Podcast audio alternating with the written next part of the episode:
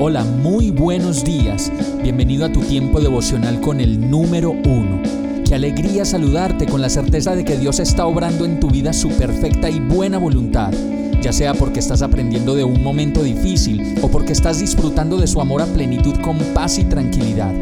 Llegó la hora de tomar tu Biblia, pues de seguro Dios te va a hablar, te va a reconfortar y lo mejor de todo, te va a dar las respuestas que estabas buscando. ¿Qué esperas? Vamos, súbete de una vez en este pequeño pero eterno vuelo devocional con destino al cielo. Y el mensaje de hoy se llama pertenecer.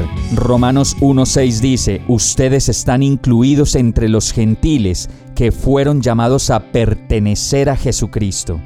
Hablábamos hace una semana atrás de las divisiones que nos hemos inventado cada día, con la creación de un nuevo sexo, un nuevo movimiento político o religioso, una nueva moda y tantas cosas más que lo único que hacen es dividir, dividir y fragmentar cada día más nuestra sociedad y en atención a tantas divisiones, podemos encontrar cómo la palabra de Dios había previsto que nos íbamos a dividir y a pensar en esas divisiones que nos hacen pensar que unos somos mejores que otros. Y la verdad es que Dios, en su infinito amor, no tiene favoritismos ni preferencias y por eso nos llama a pertenecer indistintamente del lugar en donde nos encontremos.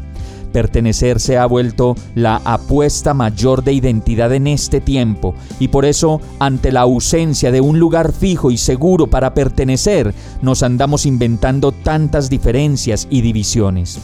Qué hermoso es saber, como lo dice esta palabra, que todos somos llamados a pertenecer a Jesucristo, pues una vez que lo hagamos, podremos verdaderamente unirnos como hermanos, sin divisiones, ni favoritismos, ni mejores ni peores, simplemente como hijos de Dios. Vamos a orar. Amado Dios, yo te necesito y necesito amar como tú amas y ver como tú ves. Quita de mi vida tanta división, tanta mentira y ayúdame a pertenecer a ti, pues es el lugar más seguro. Perdóname por dividir y por no entender que tú me amas y me permites tener una verdadera identidad a tu lado. Todo esto te lo pido y agradezco en el nombre de Jesús. Amén.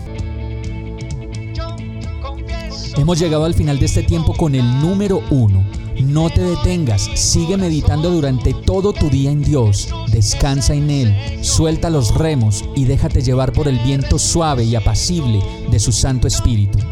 Solo compártelo con quien lo necesite y ames. Hoy, de la mano de Dios, todo será un gran día. Para más información visita nuestra página www.iglesiabierta.com o llámanos al 313-334-0116.